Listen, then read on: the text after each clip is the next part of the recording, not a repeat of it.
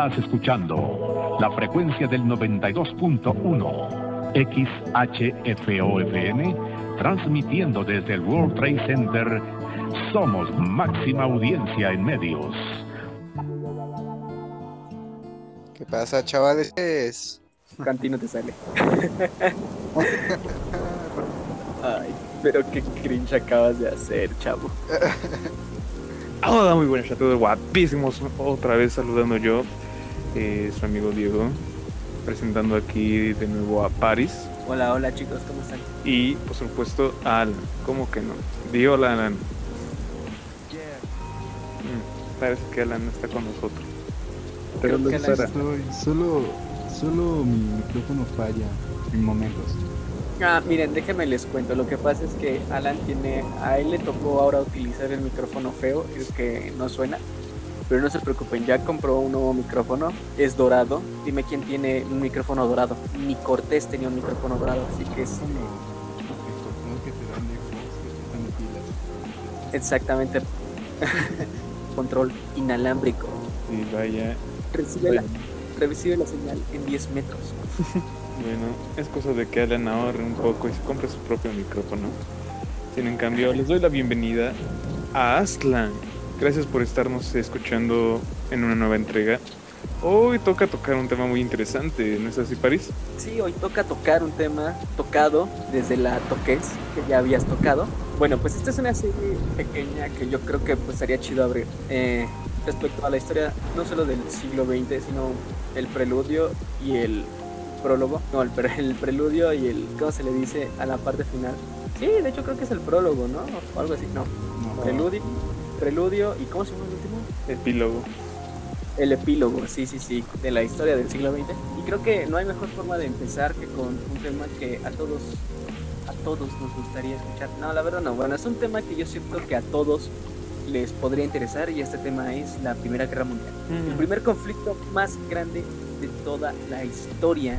Ni siquiera las guerras de hace cientos de miles de millones de años existía. Hasta este momento y en su, en su época no se le conoció como la Primera Guerra Mundial, se le conoció como la Gran Guerra. Incluso la gente decía que era la guerra de todas las guerras, la guerra que acabaría con todas las guerras. Pero pues resulta que no es así. Eh, no sé si alguien conozca los motivos de por qué ocurrieron, de por qué ocurrió la Primera Guerra Mundial.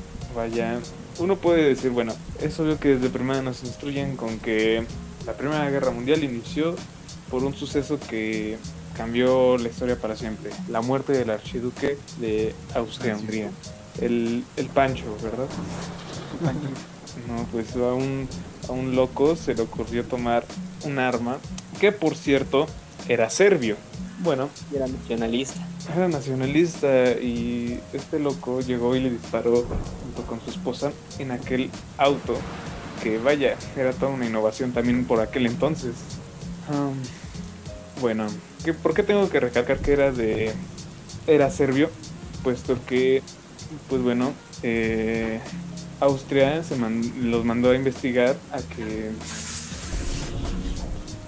perdón, perdón, Austria. Mira, yo, Sí, yo te puedo resolver eh, esto. le pidió una investigación a Serbia sobre por qué, o sea, esto tuvo que haber sido planeado, no fue solo porque sí.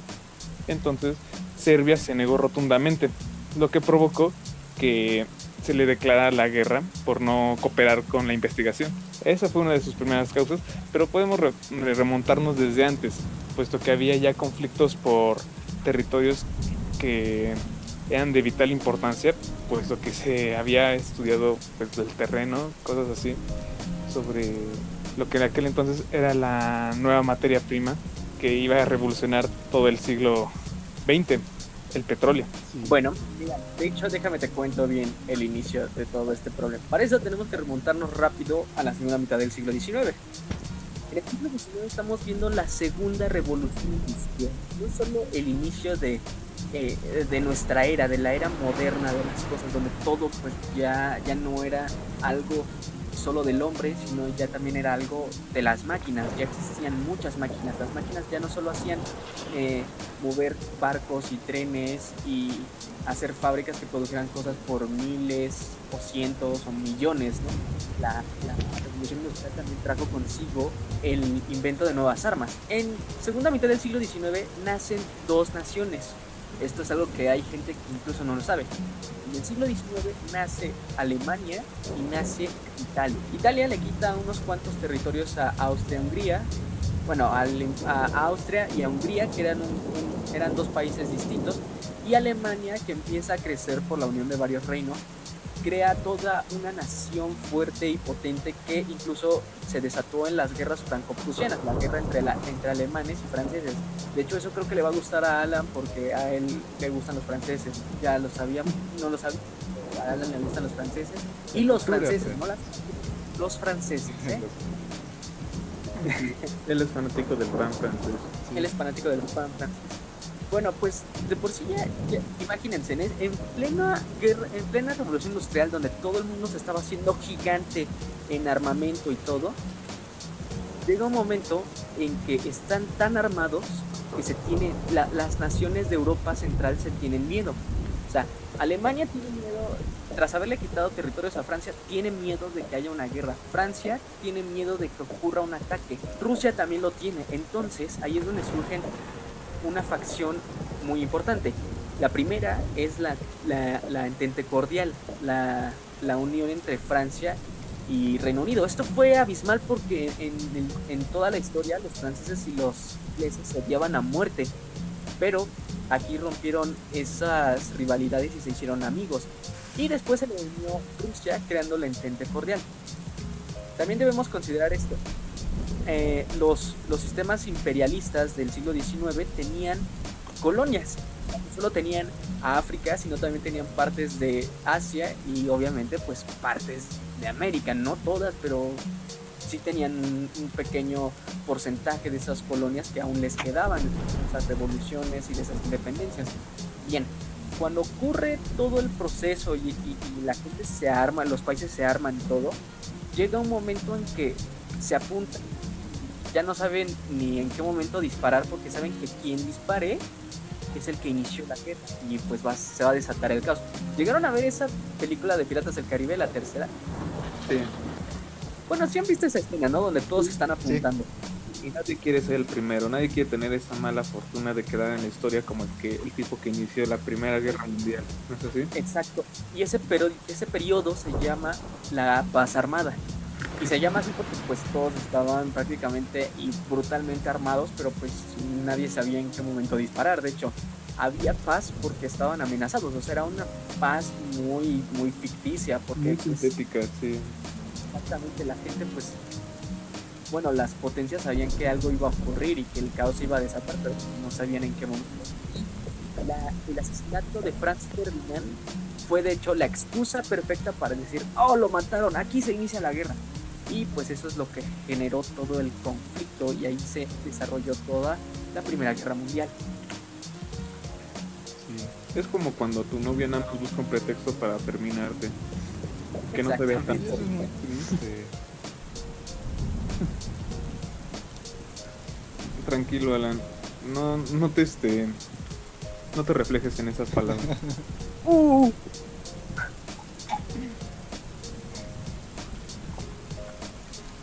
Mm, es cierto. ¿qué más nos cuentas tú Alan? Mm, Es muy interesante. Digo, a, a mí, a mí me interesa demasiado el, el nacionalismo que surge después. Digamos que se vuelve más fuerte los países, pero de manera este, nacionalista en los pobladores. O sea, por ejemplo, eh, es otro ejemplo voy a tomar, que se remonta en la Segunda Guerra Mundial, pero es algo similar a lo que voy. Cuando en Estados Unidos el ejército este americano es muy es muy patriota, es muy hasta tienen sus días festivos del Día de los Caídos, cosas así.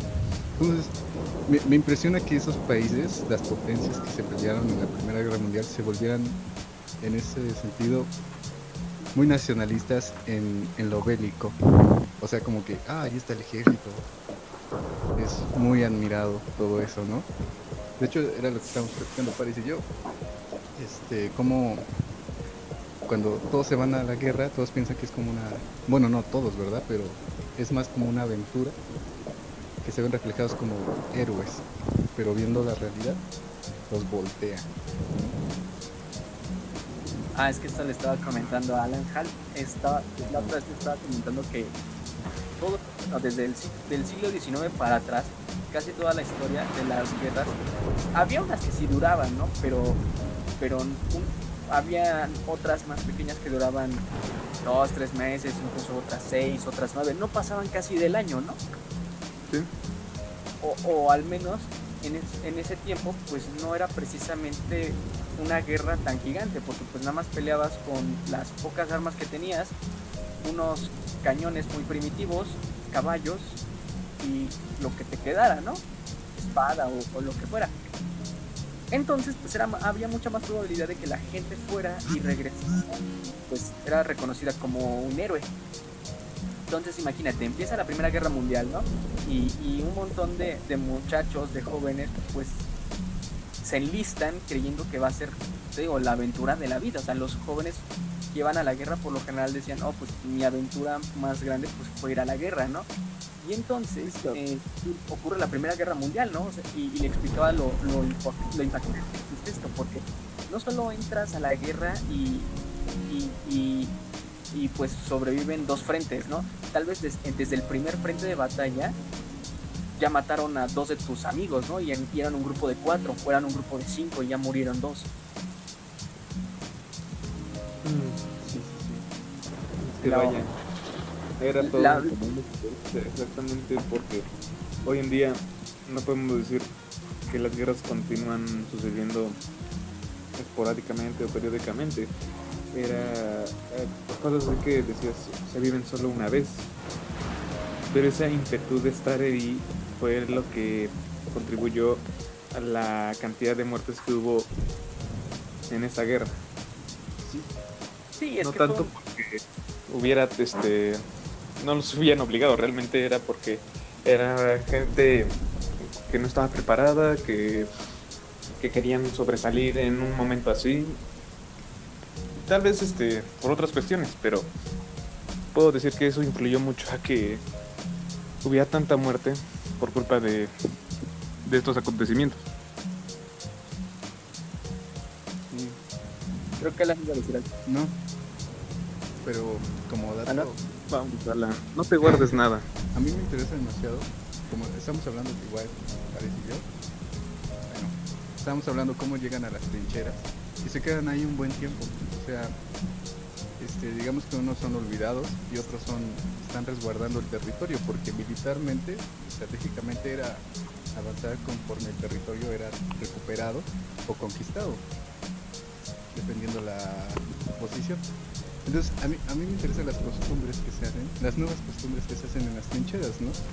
La modo de sobrevivencia, oh una revolución en a las guerras pues las- los modos de sobrevivencia, donde la comida faltaba, eh, el terreno no era lo apropiado para estar, en- este, estábamos hablando también de, este, piojos, cosas así, entonces, cosas que en las que no se habían involucrado y ahora estando en un campo de batalla que puedes morir en cualquier momento por una bomba o una mina, cosas así. Entonces eso, eso a mí me interesa demasiado, ¿no? Las costumbres que se forman. Yo creo que toda la, la, la mayoría de las personas, bueno, yo creo que la mayoría de la, de la gente, si le preguntas, oye, ¿de qué conoces más? ¿De la Primera o de la Segunda Guerra Mundial? Es muy probable que la gente te diga, "Ah, conozco más de la Segunda. Y es que la mayor parte de la vida y de la cultura pop se ha generado, bueno, de estas dos guerras se ha generado a base de la Segunda. O sea, hay, hay historias, hay leyendas, hay, se generaron después, hay movimientos, hay, hay, digo, hay también, hay cómics, hay dibujos, hay pinturas, hay un montón de cosas relacionadas a la Segunda Guerra Mundial, pero no hay casi no hay nada de la primera, y de hecho, también mucha gente no sabe que de hecho la Segunda Guerra Mundial se generó gracias a la primera, y el problema, bueno, yo, yo pienso, al menos yo considero que la Primera Guerra Mundial a mí se me hace más aterradora que la segunda, porque digamos la segunda, la segunda ya era algo que también todo el mundo esperaba, era algo que todo, que todas las potencias ansiaban Y, no solo ansiaban, o sea, sino que ya sabían qué magnitud iba a tener, qué cosas iba a, presentar, qué avances ya se tenían. O sea, la gente ya sabía cómo iba a ocurrir. Y la primera no, la primera fue como la entrega eh, abismal de algo que pues era muy distinto a lo que se vio por milenios, ¿no? Y el problema no solo radica en eso, sino que las peleas, las batallas no solo se hacían en, pequeños pueblos, sea, pueblos muy pequeños, distanciados de ciudades, de grandes urbes. Algunas se hacían incluso en campos, campos alejados de la civilización, o sea, sí había prados muy bonitos y todo, pero pues estabas en medio de la nada, ¿no? Entonces imagínate entrar en el en pleno campo de batalla, en tierra de nadie, morir y saber que nadie va a encontrar tu cadáver. Ajá, de hecho, eso Hasta el día de hoy se siguen encontrando cadáveres. sí, De hecho, todavía hasta la fecha se siguen encontrando minas, o sea, todavía hay gente que muere gracias a que hay minas de la Primera Guerra Mundial que nunca detonaron, que estaban por ahí, nunca supieron, alguien la pisó por accidente y Es murió. E- Es curioso eso de los territorios, como te digo, por ejemplo, en la Segunda Guerra Mundial, este, luego, luego, cuando empezó Alemania y eh, in- invadió luego, luego Varsovia, la capital de Polonia, fue estratégicamente, fue una declaración de que ya invadimos esto, ya todo nos pertenece, no fuimos por territorio y territorio para demostrar que esto iba a ser nuestro. Sí, rápidamente con el Paz, este, fue- eso fue la sentencia de Sí, guerra. Primero bombardeas, luego llegas, haces trincheras como puedas y te quedas ahí un rato mientras esperas órdenes todavía oficiales, ¿no? Porque ahí todavía no había, bueno, sí había aeronaves, pero era muy difícil geográficamente determinar que, bueno, ya está vacío, ya puedes avanzar, o cuidado, hay, hay minas o cosas así, ¿no? Por el estilo. O sea, estaban más delimitados tecnológicamente, por lo tanto tenían que hacer las cosas territorialmente, como... Ajá. Oye, eso es muy interesante que mencionas, porque están este, limitados tecnológicamente, pero si te das cuenta, el impulso tecnológico fue a partir de las guerras, Sí, porque realmente, ajá, fue este, bueno, ¿cómo decirlo? Nunca en, la historia de la humanidad se había avanzado tanto, o sea, haz de cuenta que se avanzaron tres pasos a comparación a cuando no había guerra. Sí, porque el gobierno implementaba, este, daba recursos a los científicos o innovadores para que les vendieran tecnología de punta que nadie más tenía y, y pudieran ganar la guerra aún más rápido, no solo con armamentísticamente hablando, sino con investigación, Sí. porque había una guerra tanto en las trincheras como pues este en tanto el espionaje y todo eso para saber cuál sería el siguiente movimiento del rival y viceversa así con dependiendo a de qué lado mires Sí. y mucha tecnología que hoy utilizamos fue desarrollada justamente en ese momento Uno de mis profesores, bueno, también la gente que no lo sepa, estoy estudiando relaciones internacionales, pero uno de mis profesores de, que me introdujo a la, a la carrera me estaba explicando que no hay mejor forma de avanzar que con las guerras y que de hecho las guerras son el motor de la, de la humanidad. O sea, de hecho casi toda nuestra vida se ha hecho en base a guerras. Sí, pero bueno, yo eh, ahí entra el dilema, ¿no? De que pues, sí, la guerra podrá dar un gran avance tecnológico, pero siempre se ha visto que trae miseria, nunca ha dado algo más que... a qué costo Sí, exactamente. Pues, pues sí, digamos, sabes, sabes cómo funcionan ciertas plaguicidas, o sabes cómo funcionan ciertas, ciertas cremas, que ciertas cosas debes usar, pero a lo mejor no sabes que se usó en prisioneros de guerra, ¿no? Digo, hay gente que no sabe que este, los primeros ungüentos que se hicieron en los 50 son de hecho pues residuos que sobraron en los experimentos con judíos en la Segunda Guerra Mundial, ¿no? O sea, aquí es donde comprendo que sí ha habido muertos y creo que pues es la, la forma más aterradora, eh, menos eh, civilizada, más menos ética por así decirlo, pero cuántas cosas hemos tenido gracias a una guerra. Sí, o sea, es que, ¿sabes? De hecho, Ajá. ¿te imaginas en pleno siglo XIX? O sea, eh, y esto obviamente ya es finales, ¿no? El avión Era simplemente un proyecto que funcionó muy bien, pero simplemente fue eso, un proyecto. Empieza la Primera Guerra Mundial, se introducen los aviones, los aviones no solo sirven para la guerra, también sirven para transportar cosas. Y ellos utilizan los, bueno, los servicios de aerotransporte, y no solo de, de tráfico internacional, sino también de, de pasajeros. Y posiblemente pues, eso nunca hubiera ocurrido sin una guerra. Concuerdo completamente, pero Esto es como meterse a la filosofía, ¿no es así? Como decir, ¿a qué costo tenemos que, ¿A qué llegar? Ajá. ajá, que seguir innovando, este, tener las comodidades que hoy tenemos? O sea, y te puedes a pensar, entonces, si eso no hubiera sucedido nunca, prácticamente estaríamos en la misma, con la misma tecnología de hace 100 años. Entonces, Y, y es que eso, bueno, ¿a qué costo sobre la tecnología? Es, es a toda la, a, toda la sociedad en sí. Porque en las primeras guerras mundiales no solo los hombres eran los combatientes, también las mujeres se les ponía a trabajar en, arma, te en- ajá, en- en armada. O sea, eran las que impulsaban las industrias mayormente. ¿no? Entonces, es curioso que toda, digamos que todo se trabaja en sí. O sea, ahí, no hay como peleas como género, cosas así, sino que todo es, sí, es una mano de obra, funciona completamente para este conflicto armado. ¿no? Y pues, eso. E- El racismo también, por les digo, el nacionalismo se impulsó yo creo que más. Estabas hablando de nacionalismos. Ajá, por eso, o sea, creo que en vez de culpar al soldado este, alemán se culpaba al país no entero. O sea, eso es lo que quiero decir.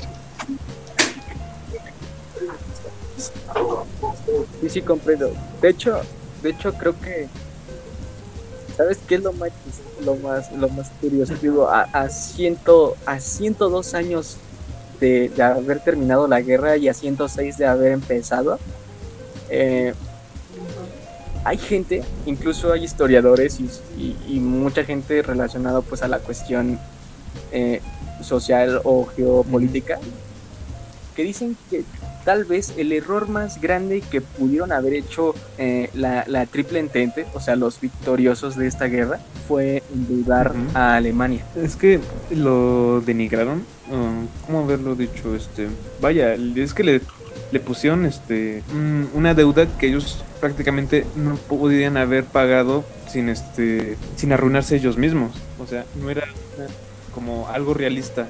O sea, estaba bien que ellos pagaran por ser, no sé, por así decirlo, los perdedores de la guerra, que ellos pagaran los desastres que también habían provocado, ¿no? Pero es como si se lo hubieran cobrado al triple de lo que realmente valía todo. Entonces, prácticamente era un- una deuda imposible de pagar, lo que originó en la Segunda Guerra Mundial. Sí, y de hecho, ¿sabes quiénes son los responsables de que ese odio se generara entre alemanes? Fueron Mm, dos países. ¿Me puede refrescar la El primero, Polonia, por quitarle territorios a Alemania. Y el segundo, el principal, que es tan orgulloso que era y tan demandante que fue, ese era Francia. Y de hecho, de hecho hay toda una, una, una cosa muy interesante. ¿Sabías que después de que terminó la Primera Guerra Mundial y los países victoriosos estaban endeudados por pues todo el gasto que se hizo y todas las pérdidas que tuvieron? Estados Unidos lo que hizo fue hacer un trato en donde ellos les prestaban dinero para reparar las cosas y con lo que ellos fueran ganando pues le regresaban a, a Estados Unidos. ¿Y sabes cómo funcionaba eso? Funcionaba como una especie de triángulo económico. Mira, ocurría lo siguiente. Estados Unidos prestaba material, materias, materias primas, material, recursos, incluso un poco de dinero a Francia. No a Francia, a Francia, Inglaterra, los países victoriosos, pues, sus aliados. Después de eso ocurre que Alemania está endeudada. ¿Cómo crees que pagan las deudas si de por sí están en la ruina y están destruidos? Estados Unidos lo que hace es darle un préstamo para pagar sus deudas. Alemania le paga a los aliados, bueno, a los victoriosos, y los victoriosos le regresan el dinero a Estados Unidos. O sea, el dinero se lanza y regresa como si fuera un boomerang, pero regresa más grande, o sea, con más dinero. Mm, si no mal recuerdo, eso provocó una burbuja económica. Ajá, eso genera en, en un futuro lo que es el, el crack del 29. Claro, La gran- todo, de- todo eso fue como un, un evento en cadena. Sí, todo eso fue no- todo eso fue por el orgullo de los ganadores. Los ganadores se sintieron los, los hombres intocables de, de- del mundo y lamentablemente pues eso también les pegó factura.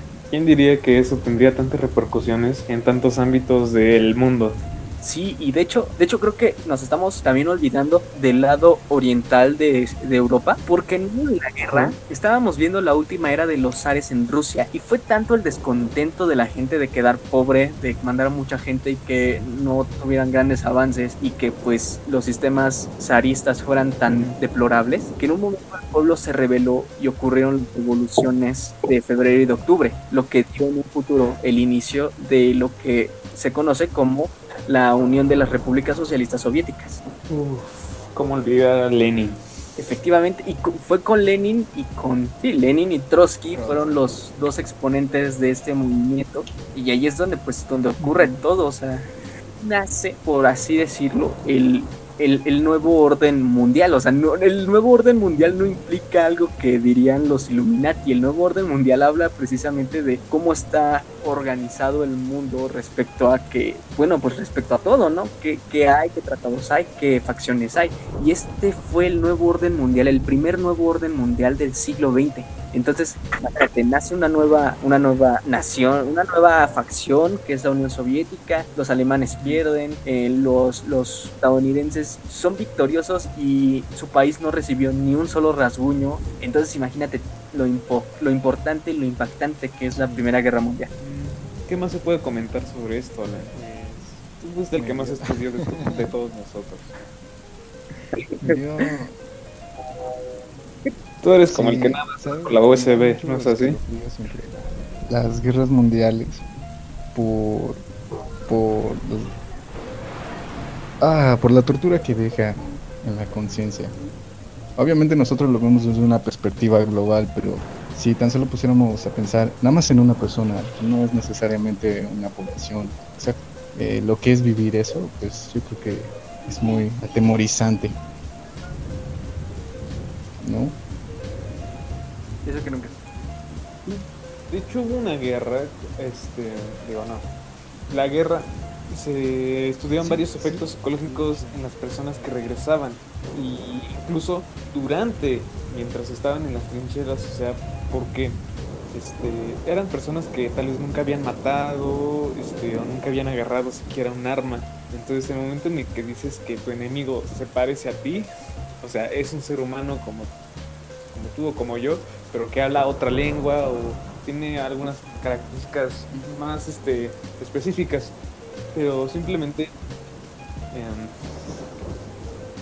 preferían, este, no sé, dejarlo herido sin siquiera matarlo, pero por órdenes mayores se les obligaba a matar realmente. De hecho, creo que esto es como una curiosidad, no sé si me puedan este, corregir o afirmar, pero hubo un momento en en la guerra donde bajaron sus armas y disfrutaron la Navidad juntos. ¿no es Sí, de hecho sí es una historia real. Se juntaron alemanes y británicos a celebrar la Navidad y después volvieron a, a- a odiarse, bueno, a pelear. Pero sí, eso es una historia real. Se sentaron los, ambas, ambos bandos se sentaron juntos, celebraron la Navidad y de hecho dicen que Hubo de regalos. hecho, dicen que hasta, ajá, hasta regalos y una pequeña fiesta de té, porque pues tú sabes que en ambos países el té es algo también sagrado. Entonces imagínate, pues fue boom el momento. Pues es algo muy curioso. más inesperado de la, de la Sí, es guerra. inesperado y es muy curioso, la verdad. Es un, es un, es un- como una señal de empatía, de que en verdad mm, la guerra separaba más de lo que realmente querían unir, ¿no? De que quién era el victorioso, el que dirigiría este el nuevo orden mundial, ¿no? sí. Pues bueno, ¿Qué no? Sí, es, es esta parte, te digo, filosófica, este, pensar en que las personas no son máquinas, son humanas, eh, y que realmente en el fondo de nosotros tal vez suena muy este de Rousseau, de que el humano sí es bueno por naturaleza, ¿no? De que realmente este, Es la sociedad quien lo corrompe. Preferiríamos es convivir o sea, que matar. Lo, lo que nos deja como fragmentados, yo digo.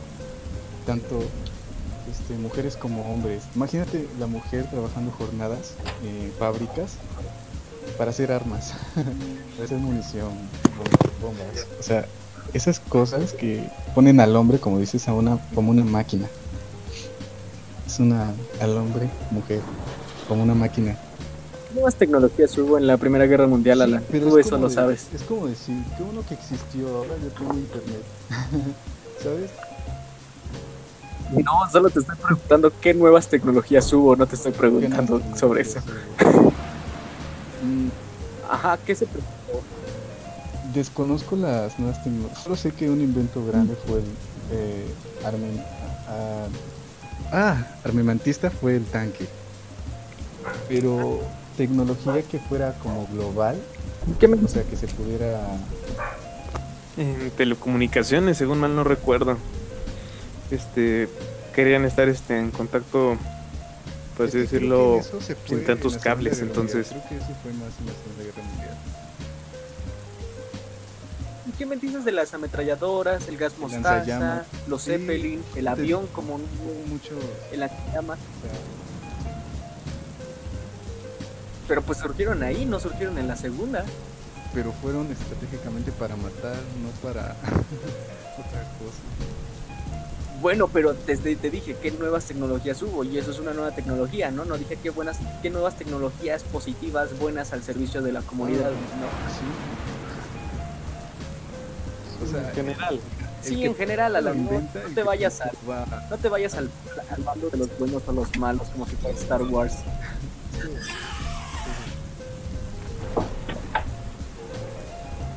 Bueno, sobre lo que dijo Hal de que hubo problemas psicológicos, no sé si pueda dar una recomendación aquí en ese podcast en vivo. Vamos, quiero escuchar Bueno. lo que tienes que decir. Ah, Yo también perdón, pensé que es que pensé que me iban a afirmar. Oh, claro. este. en- no, bueno, tiene que ver con otro tiempo, ¿verdad? Pero en la Segunda Guerra Mundial hubo lo mismo. Y hay una película en Netflix, chicos. Pueden, los que tengan Netflix, los que no tienen Netflix, lo pueden buscar en internet, también está. Netflix Es de-. Es de John Huston. En, español se llama Que se haga la luz y pues en inglés es lo mismo, ¿no? Let there be light. Y habla precisamente con eso. Y los filman en sus gestos y todo. Así que eso podría darnos también una idea documentada de lo que puede cambiar a una persona. Una, un acontecimiento como ese. También la Primera Guerra Mundial fue la primera guerra que de hecho se, se filmó. Sí, exacto. O sea, la cámara de hecho fue un, un utensilio muy, para los aviones fue muy práctico para grabar territorios precisos. La fotografía también. para elecciones. Grabar, sigo diciendo grabar, es filmar. Sí, es que, bueno, creo que, ajá, creo que son dos Sí. cosas distintas. Pero bueno, digo, son tecnologías que surgieron, digo, no surgieron para cosas buenas, Sí. pero surgieron, ¿no? Que al final le encontrarían un uso más positivo. Te, te nos referimos a qué haría por la sociedad. Pues sí. Pues chicos, se acaba el tiempo. Creo que este fue un tema Sí, creo que demasiado es sombrío. muy E- Extenso si nos adentráramos más en ello. Yo creo que este podríamos hablar ya en un futuro, en otro podcast, sobre las dos batallas más sangrientas de la Primera Guerra Mundial, que fueron la Oh, batalla de Verdún y la batalla de Antietam. Pues sí, me parece bien. Pero yo creo que eso es harina del mismo costal, pero pues está al ladito de ese costal gigante que es la Primera Sí, Guerra Mundial, ¿no? sí, fueron importantes. Bueno, bueno, yo creo que ya llegamos al, al final de, del podcast de hoy. Y bueno, pues no hay sección de submarino amarillo. Pero yo creo que para cerrar, esta vez me toca este, compartir una canción. Y Esto va a sonar muy, muy, muy chungo, muy, muy burdo, pero este, les quiero compartir una canción de Coldplay que se llama All Your Friends, salió en 2014 y de hecho hay una cosa muy curiosa de esta canción. Esta canción salió, este, el, bueno, el, el video de esta canción salió el mismo día que se celebraban los 100 años del inicio de la Primera Guerra Mundial. De hecho, el video musical está destinado a, a, pues, a los 100 años de la, del inicio de la Primera Guerra Mundial. Y yo creo que pues sería, está muy bien este, con el contexto de, del podcast de hoy. Y yo creo que pues la canción es deprimente. Entonces pues creo que vendría más como para que uno reflexionara de todo lo que sucedió. Bueno, Bueno, pues bueno chicos, ¿algo más quieran agregar antes de despedirse? que no se olviden de sintonizarnos todos los sábados. Bueno, en fin de semana. Porque estamos En verdad nos esforzamos mucho para hacer esto. Alan se tomó 7 minutos de su vida para, aprender de la Primera Guerra Mundial. para aprender algo de la Primera Guerra Mundial. Link que la vio. Dos recomendaciones para, ver, para saber de la Primera Guerra Mundial. La película 1917 y Battlefield 1, un videojuego muy de especialidades. Véanos pronto en el gameplay. Véanos pronto en el gameplay. Pues bueno chicos, eso creo que pues, sería todo, ¿no? Alan, ¿algo más que quieras No, agregar? Fue cortito, pero estuvo Bueno, muy bien. pues sí, yo creo que también estuvo muy bien. Bueno, pues creo que eso es todo chicos, entonces nos estamos viendo la, la siguiente ocasión. Entonces despídanse muchachos para poner la canción. Hasta luego. Nos vemos, cuídense. Nos vemos, bye.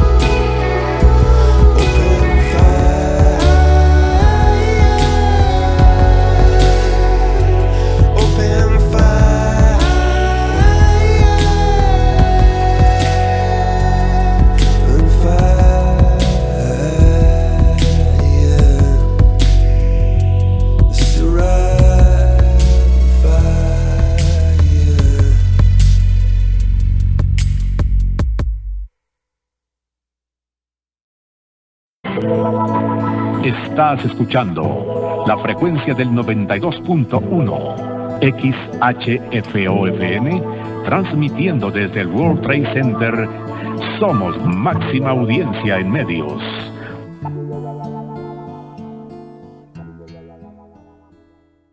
A partir de este momento XH Derbez termina sus transmisiones.